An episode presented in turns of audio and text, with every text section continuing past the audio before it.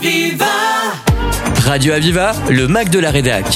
Une émission proposée par la rédaction de Radio Aviva. Bienvenue dans le Mac de la Rédac. On est en direct de la salle de conférence de l'université de Nîmes avec euh, une grande dame de l'éloquence. Il s'agit de Mélissa Abaïd. C'est ça? Bonjour Mélissa. C'est ça. Bonjour. C'est un plaisir que de vous avoir. Alors vous n'êtes pas là pour rien car il s'agit du, du concours de conférence, enfin le concours d'éloquence, pardon. Je m'y prends mal déjà. hein. Je suis déjà, j'ai perdu le concours là.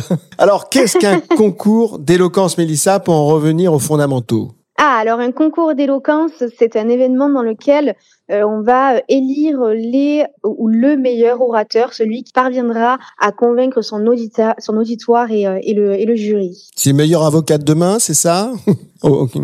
Non Des vocations vont à devenir avocate, mais c'est vraiment ouvert à tous. C'est ouvert aussi euh, à d'autres étudiants, euh, notamment euh, les designs, les STAPS, donc en sport, les lettres, euh, maths et tout, vraiment tous les étudiants et lycéens. Les acteurs également, des professeurs, de, enfin tous ceux qui se destinent à parler et prendre la parole en public et de devoir faire passer leurs arguments?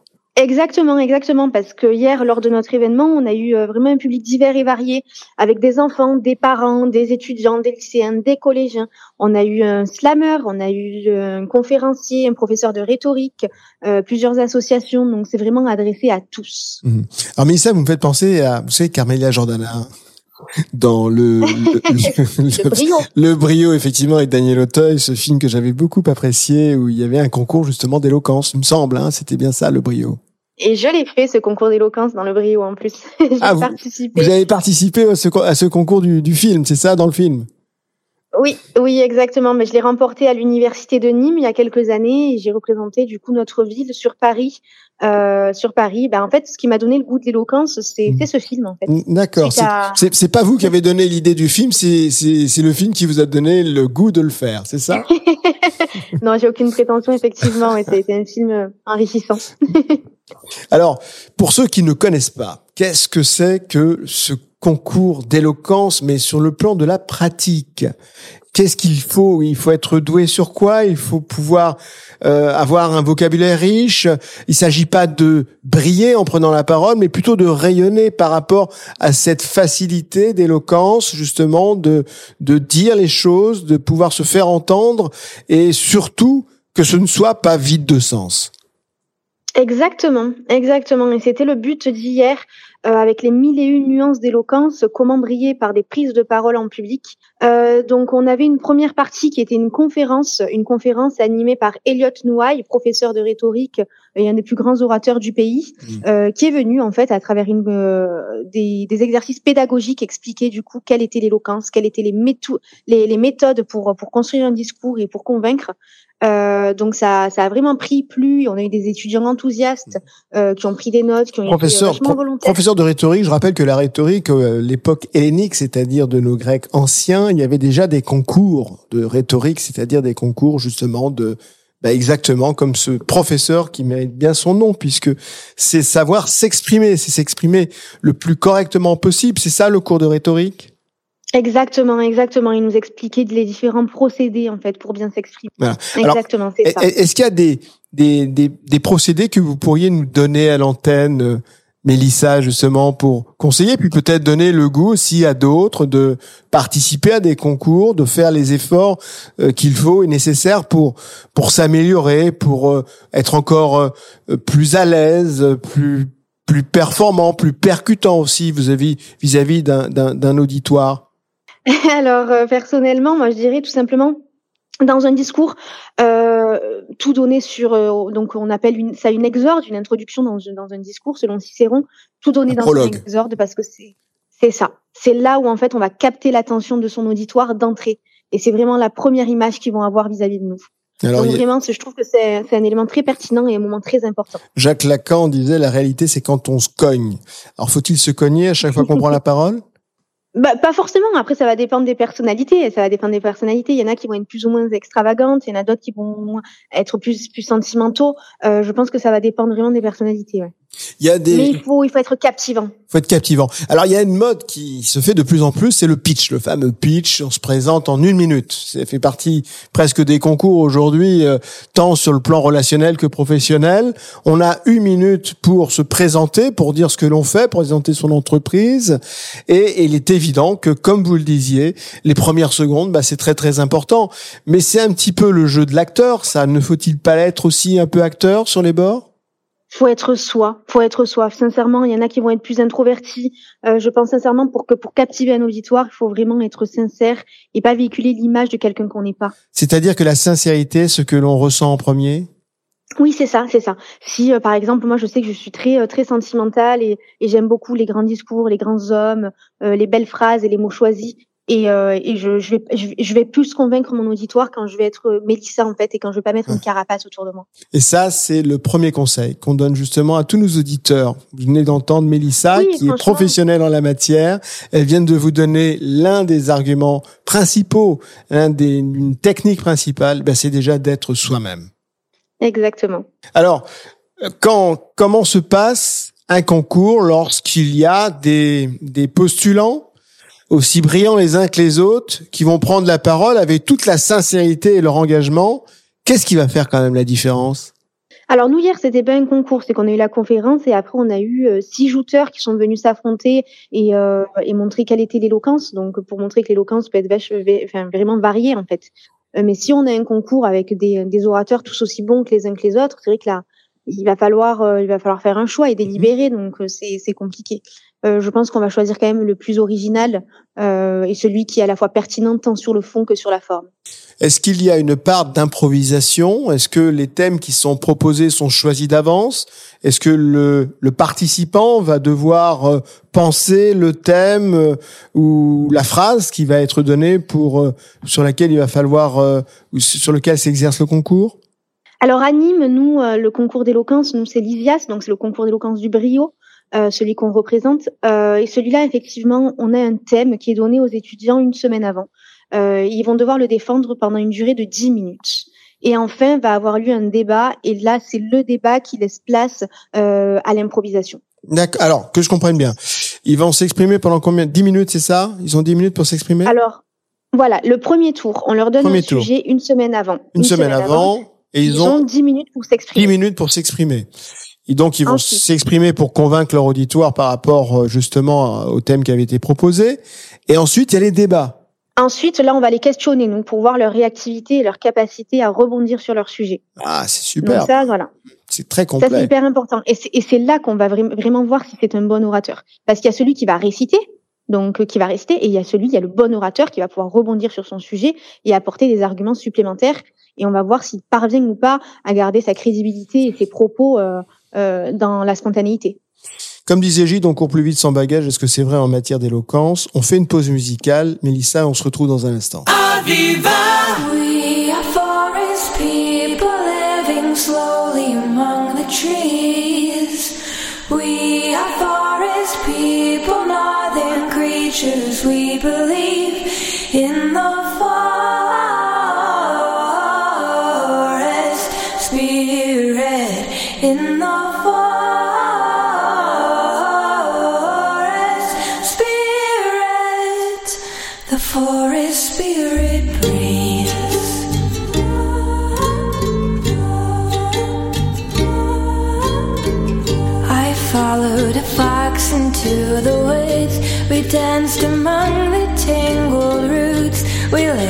bodies in the hollow of the oldest tree.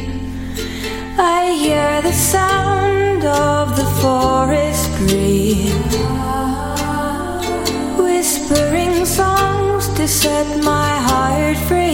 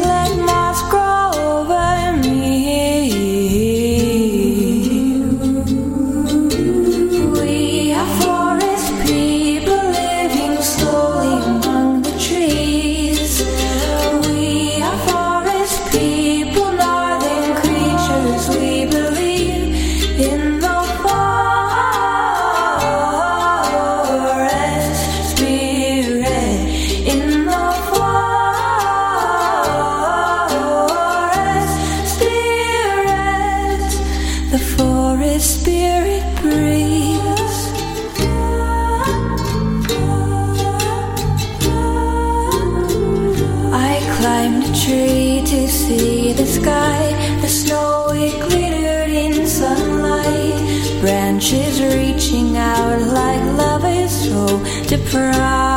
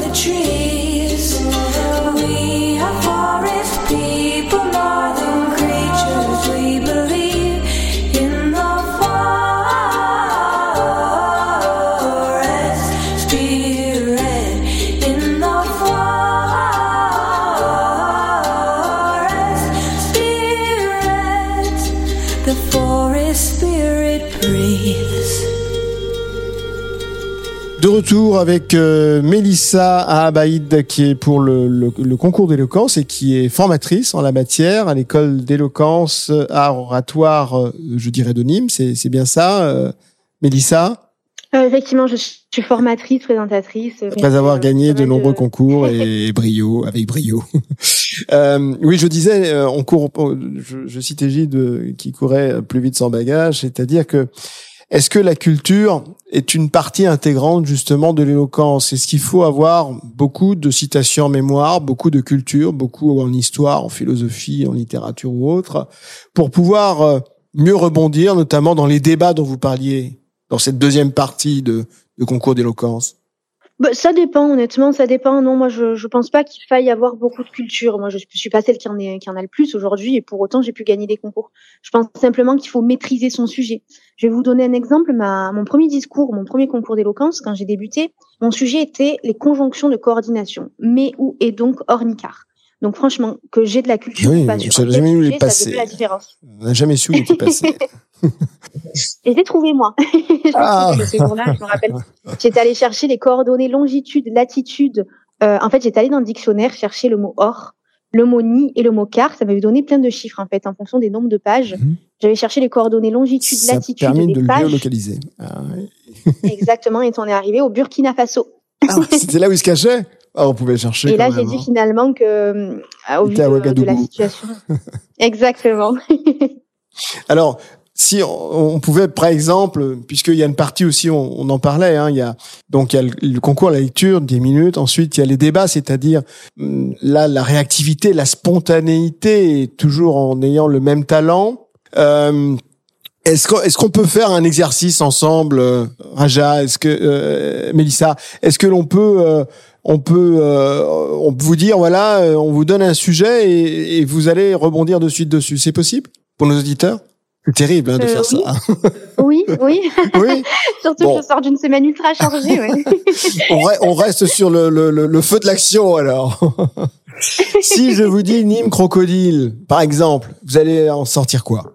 Ah, ben, je vous sors que Nîmes, c'est notre capitale. Nîmes, c'est une ville romaine. Nîmes euh, brille partout en France, de par le foot, de par son patrimoine, de par sa culture, de par son université également. Donc, vive Nîmes, vive la France.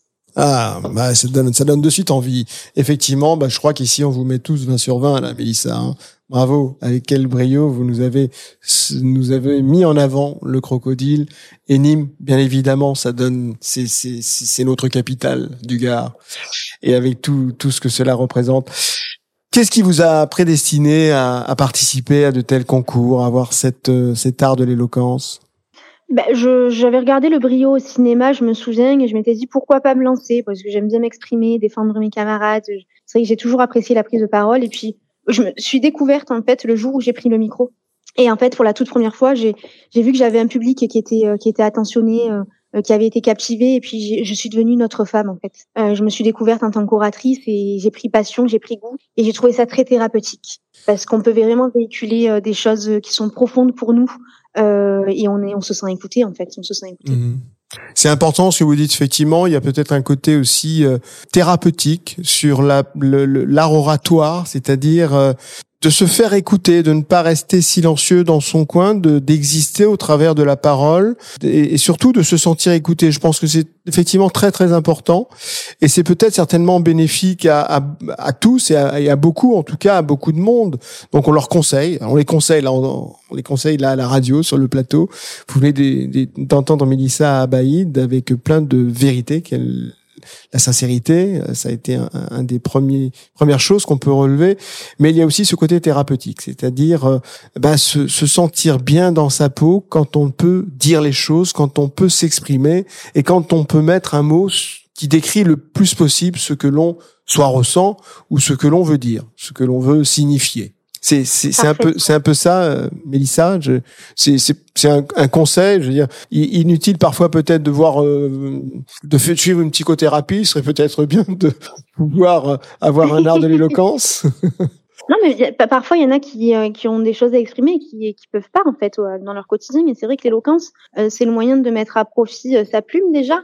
Et, et puis on ne parle pas forcément de, de citations. On n'est pas là pour réciter. Vraiment, on n'est pas là pour donner un cours on est là pour la rendre vivante en fait, notre citation. On est là pour faire vivre notre sujet. Mmh, mmh. Donc chacun a sa propre intelligence de vie et on et c'est ce qui c'est ce qui captive un public en fait. Euh, nous, euh, des citations de Platon, d'Aristote, on va prendre un livre, euh, un ouvrage, on va, on va les voir et on les connaît. Mais par contre, quelqu'un qui va savoir les rendre vivantes, c'est ça qui va nous aider. Tout à fait, de faire revivre ceux qui ont dit de très belles paroles dans les passés, dans le passé et qui ont été reconnus pour tels de pouvoir les faire à nouveau revivre au travers d'une discussion ou d'une prise de parole. Effectivement, c'est important. Vous êtes euh, à l'université, donc dans la salle de conférence là actuellement, vous êtes enfermé pour faire l'émission radio, qu'on puisse avoir la chance de, de, de, discuter entre nous. Parfois, certains professeurs, on se dit bon sang, ils devraient avoir quelques cours euh, d'éloquence, non Parce qu'on on s'endort un peu en les écoutant.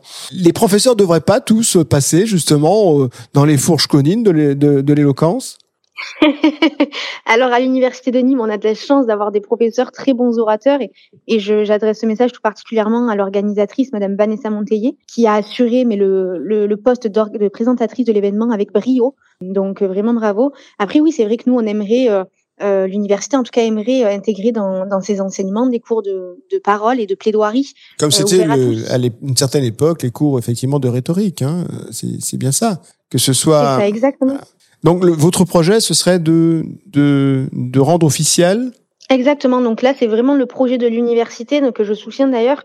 Euh, c'est euh, d'intégrer dans le corps professoral, dans les enseignements, des cours de, de parole, de plaidoirie ouverts à tous pour aider tout un chacun à pouvoir mieux s'exprimer dans son quotidien. Euh, mais c'est aussi de développer les concours d'éloquence chez nous, en tout cas dans notre dans notre ville, pour permettre, comme moi j'ai pu le pu le faire, aux étudiants de faire une carrière dans l'art oratoire et et de se passionner également. Alors vous avez remporté euh, vous avez remporté le concours à Paris, le, euh, Brio, hein, c'est ça. Et est-ce que Nîmes justement est une, plateforme remarquée au niveau national en ce sens? Euh, oui, on a eu des bons orateurs à Nîmes. Hein. je pense quand même dans le monde étudiant nîmois, on a eu euh, Baudouin de Rizet, pareil, qui a fait un très très bon parcours à, à Lisias. On a eu Daniel Richard, euh, et puis, euh, donc oui, je pense. Et puis moi-même, qui ai été sélectionnée sur le concours national parmi les huit meilleurs orateurs du pays encore il y a deux ans, j'étais sur le concours international l'an passé. Donc je pense que s'il y en a d'autres qui prennent cette relève-là, on pourra véritablement se, faire reconnaître sur le plan national. Mais Nîmes a déjà sa renommée au travers de vous, au travers de d'autres qui vous ont précédé, puis qui vont certainement aussi vous suivre. Euh, il y a des professions qui sont quand même plus aptes à à, à, cette prise de parole. Je pense notamment aux hommes politiques. Je pense, euh, on en parlait tout à l'heure, au corps euh, enseignant, mais également euh, aux gens de, de la scène, aux gens de, qui, qui, qui, eux sont formés, sont formatés déjà en ce sens-là, mais aussi aussi diverses autres professions dès l'instant qu'ils doivent s'exprimer. Je pense au journalisme par exemple, ou parfois que ce soit des parlementaires ou des journalistes, le, le dialogue n'est pas tout à fait au rendez-vous. C'est vrai, c'est vrai, c'est vrai. C'est vrai qu'il y a des professions qui sont tout particulièrement euh, bah, et qui sont écoutées et qui sont pourtant écoutées. Donc c'est un peu dommage qu'elles ne passent pas par justement votre vos, votre école. je dirais. Faudrait bon, on espère en parvenir à... Exactement. Vous avez tout dit. Vous avez tout dit. La parole est essentielle. Oui. Et si la parole n'avait pas été donnée, que serions-nous? En tout cas, merci beaucoup, Mélissa à, Abaïd pour le travail que vous faites, pour le tout ce que tout ce que vous avez déjà remporté, et de placer aussi haut le sens de la parole, le sens de l'éloquence, et puis mettre le mot avec toute sa sincérité, et puis et puis également avec euh, avec euh, avec tout ce que cela entraîne. Euh, merci beaucoup pour ce que vous faites. Merci pour l'école de Nîmes. Merci à vous, euh, Radio Aviva. Ce fut un plaisir en tout cas. Aviva C'était le Mac de la Rédac sur Aviva. Retrouvez cette émission en podcast sur radio-aviva.com.